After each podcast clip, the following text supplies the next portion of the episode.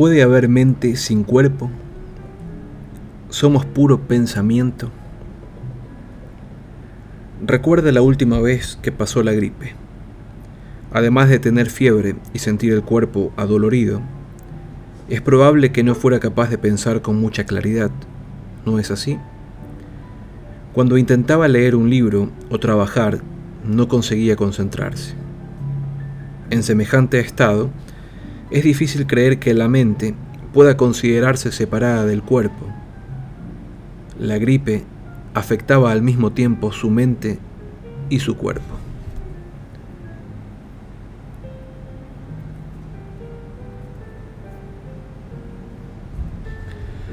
Los neurocientíficos hablan de cognición corpórea para resumir el vínculo que existe entre todos los aspectos de nuestra vida mental y nuestras experiencias corporales. Los antiguos tenían cierta idea de esta dependencia.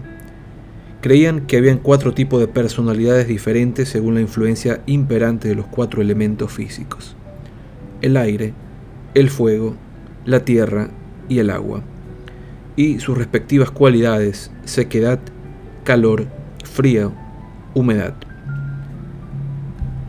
Teorías posteriores asociaban el aire, el fuego, la tierra y el agua con la sangre, la bilis amarilla, la bilis negra y la flema. Se pensaba que las enfermedades eran consecuencias del desequilibrio de uno o más de estos cuatro humores corporales.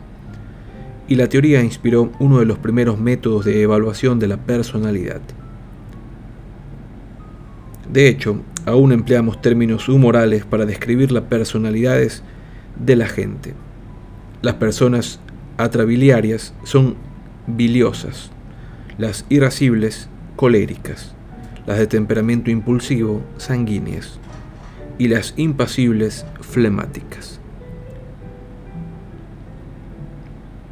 Aunque los métodos de evaluación de la personalidad han cambiado mucho desde los griegos, el camino no ha estado extenso de complicaciones. Desde el siglo XVII en adelante, el cartesianismo, sobre el que volveremos en un momento, insistió a la creencia de que la mente existía con independencia del cuerpo. Al parecer, Descartes nunca tuvo gripe.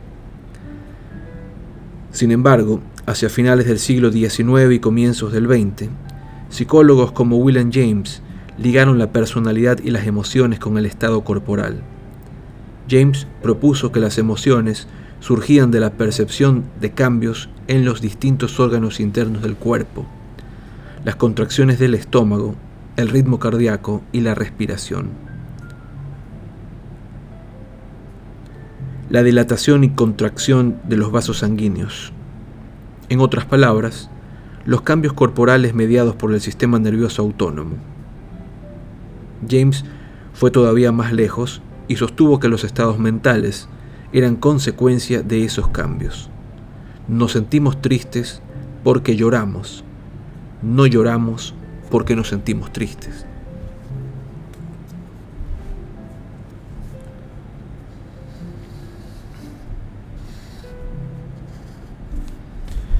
Ilusiones corporales.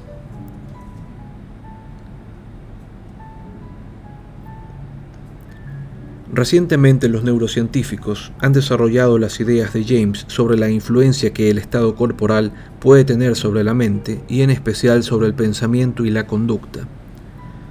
Han descubierto que existe una gran variación en la conciencia que las personas tienen en sus propios estados corporales. He aquí una rápida prueba que le permitirá hacerse una idea de su propia conciencia corporal. Pida a una persona amiga que le tome el pulso durante un minuto. Mientras lo hace, intente calcular su ritmo cardíaco usted también. Luego compare su cálculo con la media real, con la medida real. Aproximadamente una cuarta parte de las personas que realizan este ejercicio logra una exactitud de al menos un 80%. Una cuarta parte, en cambio, se equivoca en un 50%. Resulta curioso que quienes superan la prueba son menos susceptibles a los que los neurocientíficos llaman ilusiones corporales. Una de esas ilusiones es la ilusión del intercambio de caras, en la que una persona recibe una palmada en el rostro mientras mira una pantalla en la que, al mismo tiempo, aparece una imagen de un rostro recibiendo una palmada. La sincronía de la estimulación táctil de su propia cara y la cara del monitor aumenta la probabilidad de que la persona crea que la imagen de la pantalla es la suya.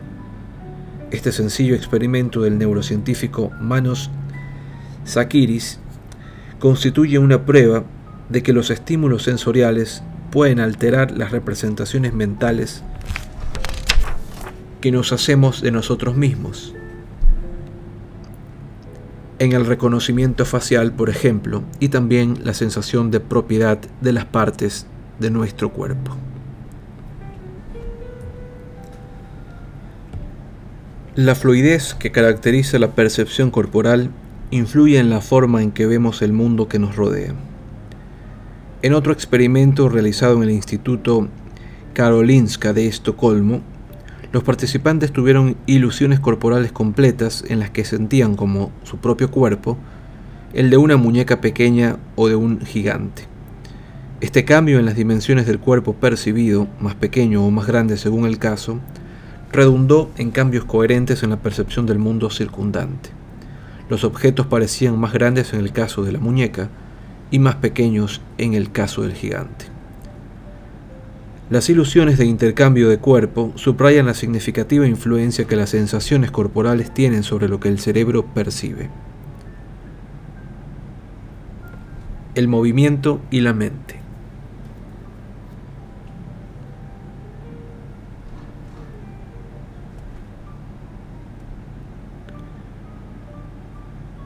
En todos los ejemplos descritos hasta aquí, la mente, las sensaciones y los movimientos del cuerpo aparecen entretejidos.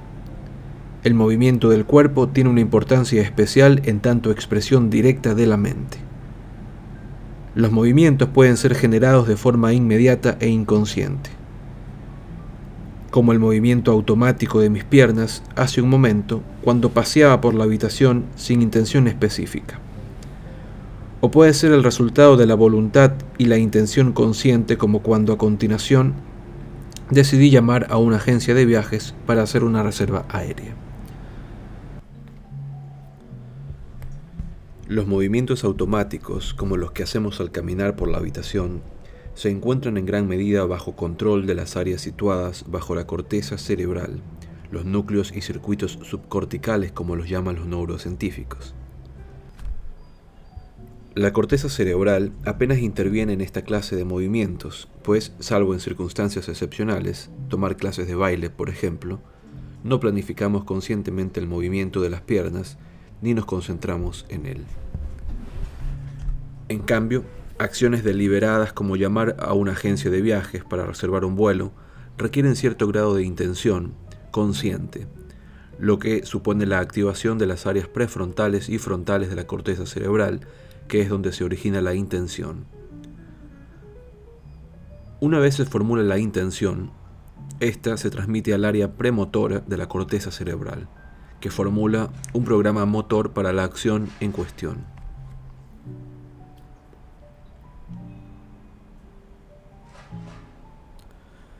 Finalmente, el programa motor se transmite a las áreas motoras, que se comunican con los músculos encargados de llevar a cabo el movimiento. Sin embargo, la presencia de movimiento no necesariamente implica la existencia de una mente. Los dispositivos mecánicos realizan cotidianamente movimientos que, de ser hechos por una persona, requerirían actividad mental. Piénsese, por ejemplo, en las puertas correderas automáticas que existen desde 1954. Más allá del diseño, construcción, instalación y mantenimiento de las puertas, estas funcionan sin necesidad de tener una mente. Más recientes y más mentales, en el sentido de que realizan algo que, más que movimientos, son las aplicaciones para teléfonos móviles capaces de identificar objetos, monumentos, códigos de barra, etiquetas de vino, libros, carátulas de DVD, etc. Una aplicación de este tipo identifica obras de arte a partir de una base de datos que contiene más de un millón de pinturas.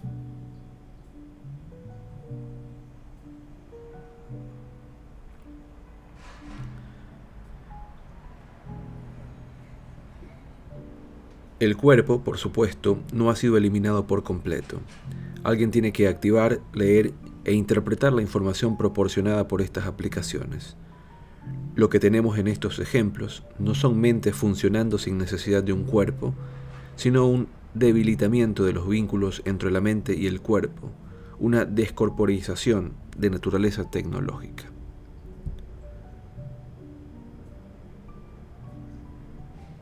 Mentes descorporizadas. Encontramos un ejemplo de la existencia de mente en ausencia de movimiento corporal en el llamado síndrome de cautiverio. En esta terrible condición, el paciente es consciente, está despierto y conserva intactas sus facultades cognitivas, pero no puede moverse o comunicarse verbalmente debido a la parálisis de todos los músculos voluntarios del cuerpo, salvo los de los, los, de los ojos. En la versión extrema de este horrible estado, el síndrome de cautiverio total, la parálisis afecta también a los ojos. El periodista francés Jean-Dominique Bauby describió de forma vívida esta condición después de sufrir un ictus cerebral en 1995. Tres semanas después del ataque, cuando Bauby salió del coma, descubrió que estaba paralizado por completo, salvo por el parpadeo o el párpado izquierdo del ojo, la única parte de su cuerpo que podía aún controlar. Con el tiempo, desarrolló un sistema de comunicación mediante parpadeos y logró dictar una memoria de sus experiencias. La escafandra y la mariposa, que se llevó al cine en el 2007.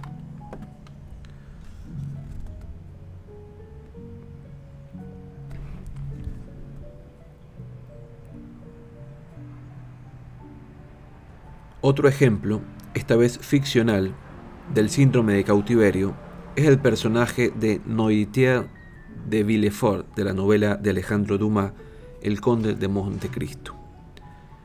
A quien el escritor francés describe como un cadáver con los ojos vivos, que comunica sus pensamientos mediante movimientos oculares y expresiones faciales.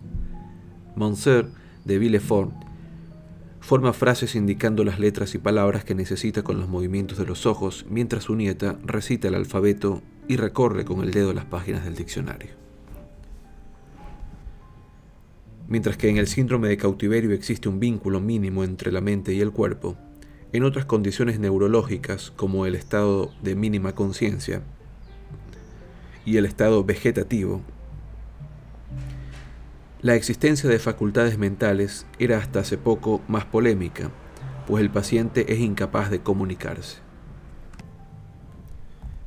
Sin embargo, estudios recientes mediante imágenes por resonancia magnética funcional y registros eléctricos revelaron que el cerebro de estos pacientes puede responder de forma apropiada a ciertas peticiones, pese a que esto no se traduce en movimientos visibles. Por ejemplo, se pidió a un paciente que imaginara una habitación de su casa. En segundos, el cerebro de la mujer se activó en las mismas áreas que se activan cuando la solicitud se plantea a una persona con el cerebro perfectamente sano. Esta activación, sin embargo, no estuvo acompañada de movimiento corporal alguno.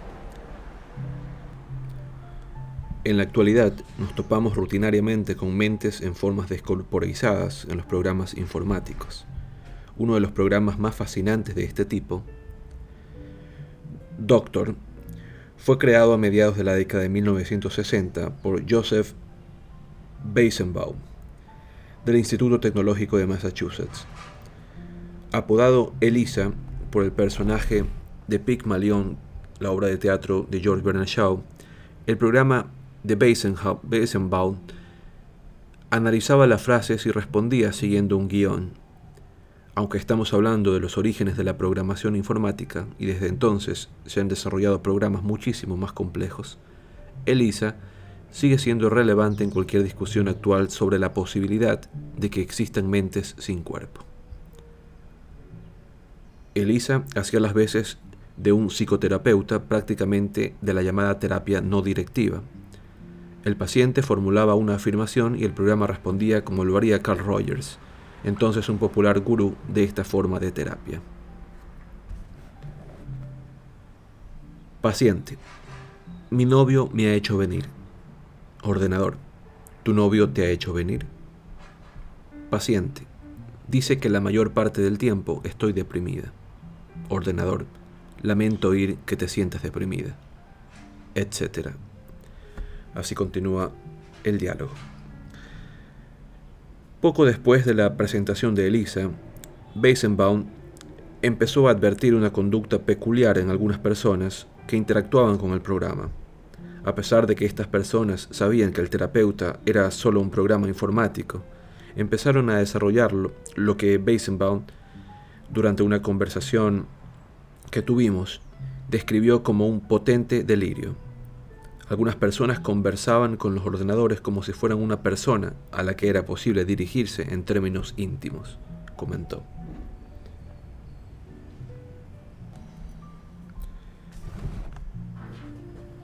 Más de una década antes de ELISA, el criptógrafo y pionero de la ciencia informática Alan Turing había propuesto una prueba para determinar si una máquina poseía inteligencia. Para superar el llamado test de Turing, una máquina tenía que convencer a quienes interactuaban con ella de que en realidad estaban interactuando con otro ser humano. Elisa superó la prueba con aquellas personas que buscaban terapia y creyeron de verdad en la existencia de una doctora Elisa real que podía ayudarles a resolver sus problemas personales. Sin embargo, como los críticos han señalado, el test de Turing no es una prueba válida de que una máquina pueda pensar de forma inteligente, pues lo que establece en realidad es si el programa es capaz de responder como un ser humano y los dos procesos son bastante diferentes. Solo tenemos que echar un vistazo a nuestro alrededor para comprobar que el comportamiento humano y el comportamiento inteligente no son siempre la misma cosa. ELISA y otros programas informáticos desarrollados a lo largo de los últimos 50 años sugieren, con diversos grados de credibilidad, que la mente puede existir sin un cuerpo. Un proceso no siempre vertical. En toda discusión sobre la posibilidad de que exista una mente separada del cuerpo, es importante evitar ciertos supuestos que quizás no siempre sean correctos. Por ejemplo, solemos pensar en la formación de la mente como un proyecto vertical. La mente emerge cuando el sistema nervioso alcanza cierto grado de complejidad. Pero en algunos casos el proceso puede darse de forma inversa. La mente emerge de la interacción del cuerpo con su entorno.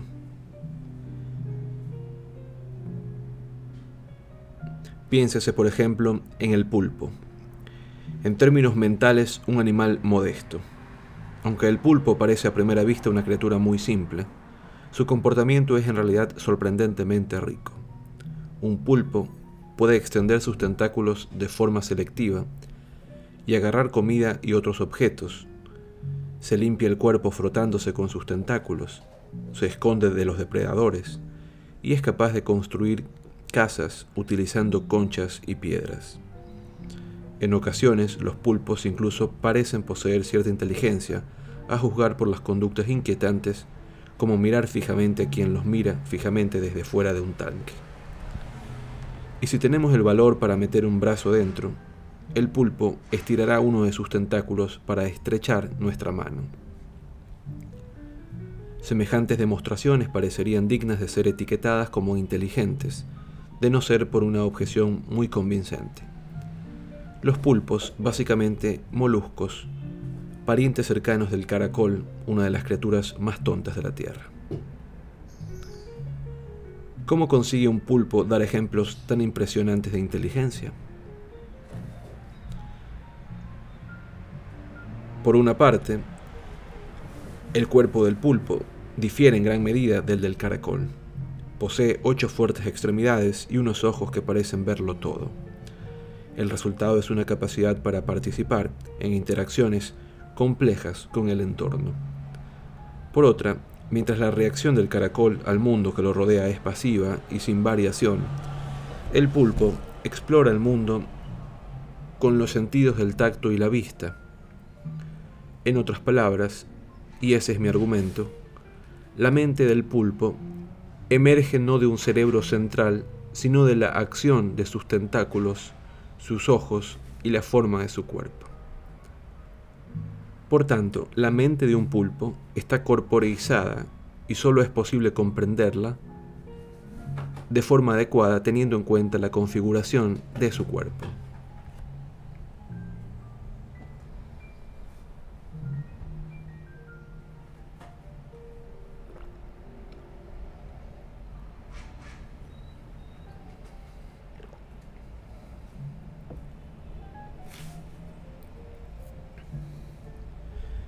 ¿Es la mente más que el cerebro?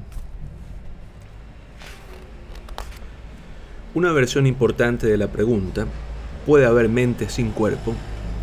Es la conclusión igualmente tentadora acerca de si la mente es más que el cerebro. La nuestra es una época científica, de modo que hoy damos por sentado que el cerebro, o para ser más precisos el encéfalo, es el fundamento físico de la mente. Pero no siempre ha sido así. Los egipcios del Imperio Nuevo creían que el corazón era la fuente del pensamiento y veían el cerebro con indiferencia.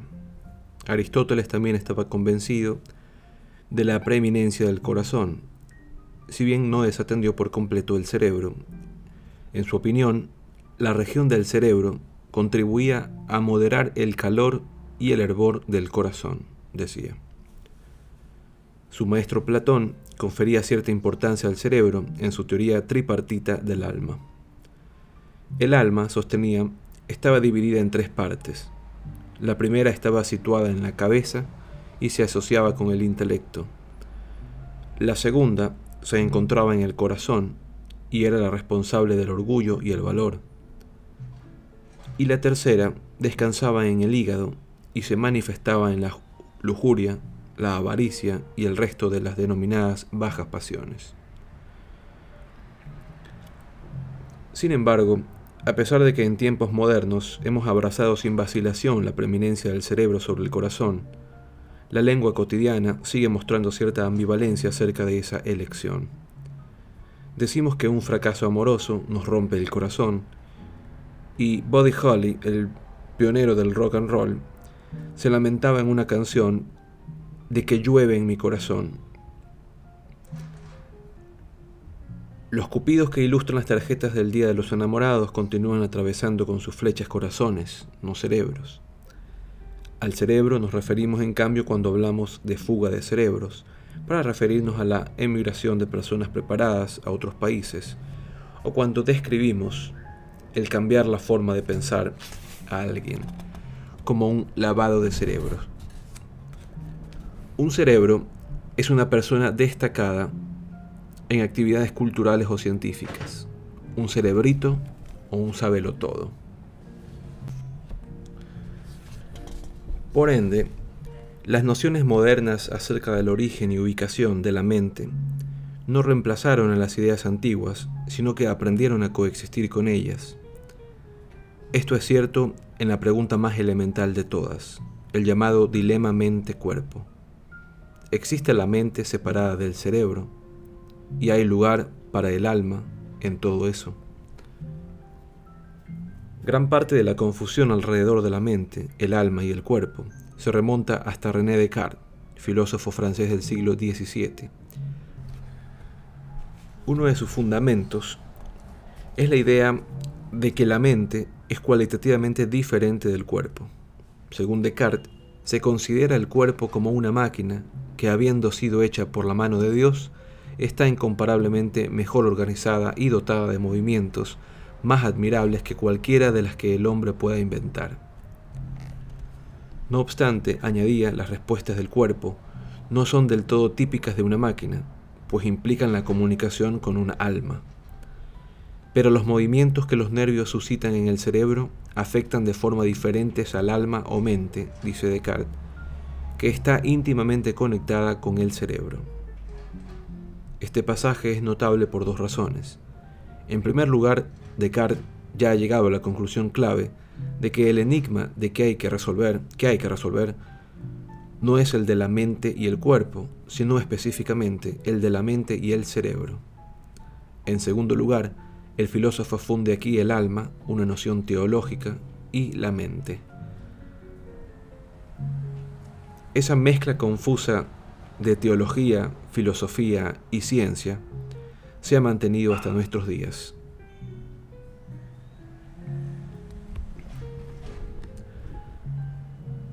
Al postular dos procesos interrelacionados pero distintos, la mente y el cerebro, Descartes tenía que hallar alguna forma de explicar cómo interactuaban estas dos entidades tan diferentes. En un primer intento de explicación, Descartes se refirió a la pequeña glándula que existe en medio del cerebro, la glándula pineal. La glándula pineal funcionaba como un intermediario que hacía posible el alma incorpórea en la máquina corporal. Sin embargo, el uso de la glándula pineal como intermediario entre la mente y el cerebro creaba un enorme problema explicativo, como se lo señaló a Descartes en una carta la princesa Isabel de Bohemia, una de sus alumnas de mayor alcurnia y perspicacia. Cito, Le ruego que me explique cómo el alma humana puede determinar el movimiento del cuerpo, le preguntó al filósofo. Con esta pregunta, la princesa aludía a un error en la propuesta de Descartes. Si solo es posible influir en el cerebro por, varias, por vías materiales, entonces cómo interactuaba con él la mente inmaterial. ¿Cómo puede concebirse el proceso a través del cual lo inmaterial mueve lo material? La distinción cartesiana entre mente y cerebro terminaría conociéndose como dualismo a quienes defienden el dualismo, se los denomina en ocasiones con auténtico desdén dualistas. Desde en esa parte, es posible afirmar que quienes creen en una mente completamente incorpórea constituyen hoy una minoría. No obstante, en ciertas ocasiones, esa minoría incluye a personas con credenciales importantes o impresionantes. Sir John Eccles ganador del Premio Nobel en Medicina de 1963 por su investigación en neurociencia, creía firmemente en la separación de mente y cerebro. Todavía atesoro la carta que me escribió después de la publicación de mi primer libro sobre el cerebro. En ella se refería a mí como un materialista prometedor, con lo que quería decir que yo estaba de acuerdo con los científicos que intentaban explicar la mente en términos cerebrales y en consecuencia siempre prometía más lo que pueden cumplir. Más de lo que pueden cumplir. Eccles tenía un buen argumento. Los neurocientíficos siguen haciendo afirmaciones acerca del cerebro que no están en condiciones de demostrar. No es en absoluto evidente, como sostienen algunos neurocientíficos, que podamos librarnos del concepto de mente y limitarnos a hablar del cerebro. No obstante, la mayoría de los pensadores que hoy se ocupan de la relación de la mente y el cerebro son partidarios de la idea de que gran parte de aquello a lo que nos referimos al hablar de la mente sería el resultado de operaciones cerebrales que aún no entendemos por completo. La noción de error categorial propuesta por el filósofo occinense Gilbert Ryle resulta útil aquí. Como quería Ryle, deberíamos cuidarnos de no confundirnos mezclando cosas de las que solo puede hablarse en conjunto de manera metafórica. ¿Es posible que la silla en la que estoy sentado esté relacionada con la teoría de la evolución? Pregunta. Supongo que un novelista o un poeta podrían componer algo entretenido y original para vincular ambos temas. Pero esa creación sería incapaz de ofrecernos una conexión causal. La evolución es una cosa, las sillas otra. Pensar en la mente en términos estrictamente cerebrales parece implicar un error categorial similar. La mente no es una estructura física como el cerebro, no es una cosa. La mente no tiene forma visible, ni aroma, ni sabor. No puede sostenerse en la mano como el cerebro. Los pensamientos, Los productos de la mente no requieren materialidad para existir. Sin embargo, es evidente que serían irrelevantes sin mentes capaces de pensarlos e interpretarlos. Sin respuesta definitiva. Por desgracia, la pregunta de este capítulo, ¿puede haber mente sin cuerpo?, continúa resistiéndose a nuestros intentos de ofrecer una respuesta sumaria. Sabemos que el cerebro contiene estructuras grandes y pequeñas, que posee circuitos que lo conectan, que su funcionamiento es el eléctrico y químico. Sin embargo, ¿dónde está la mente en todo esto? ¿Es el cerebro el depósito exclusivo de la mente? ¿O es la mente una entidad más distribuida que abarca otros canales de comunicación somática como los sistemas endocrino e inmunológico? Un número considerable de expertos defiende la posición monista según la cual la mente es un término saco para todo aquello que hacen el cerebro. Pero en el estado actual de la investigación estamos aún lejos de poder explicar cómo hacen eso que hacen. ¿Podremos hacerlo algún día? No cabe duda de que profundizaremos en nuestra comprensión de la mente y el cerebro y la cuestión de si puede haber mente sin cuerpo pero hasta el momento carecemos de una teoría completa y satisfactoria que explique cómo funciona el cerebro o la relación exacta entre éste y la mente.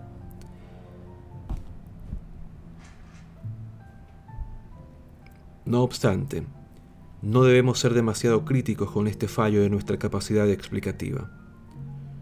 No será en absoluto sencillo encontrar la correlación acertada. El filósofo Arthur Schopenhauer se refirió al dilema planteado por la explicación el problema mente-cuerpo como el nudo del mundo. Quizá el nudo continúe resistiéndose a nuestros intentos de desatarlo.